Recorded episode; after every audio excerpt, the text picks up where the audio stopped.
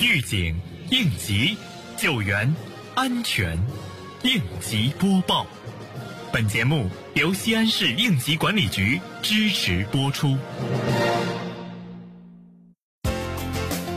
近日，高新区五星街道联合高新区应急局等多部门依法打击取缔辖区非法售卖油品车辆。根据《中华人民共和国安全生产法》。危险化学品安全管理条例、无照经营查处取缔办法、成品油市场管理办法等有关法律法规的规定，现场收缴非法油品七百余升，查扣非法改装加油车一辆，非法加油机一台。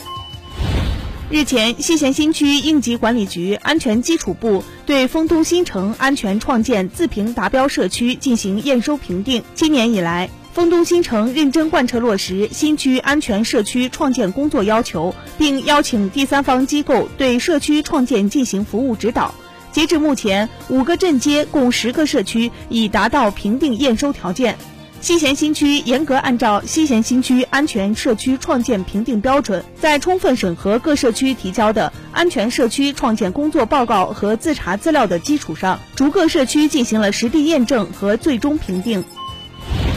为进一步强化人民环保意识，共同打造一片蓝天白云，近日，高陵区应急管理局在姬家街道辖区内开展烟花爆竹禁售禁放宣传工作。执法人员先后对超市、商店通过发放宣传单等形式，对烟花爆竹禁售禁放宣传，确保烟花爆竹禁售禁放工作落到实处。下一步，高陵区应急管理局将持续加大烟花爆竹禁售禁放宣传以及排查力度，确保高陵区烟花爆竹禁售禁放成效显著。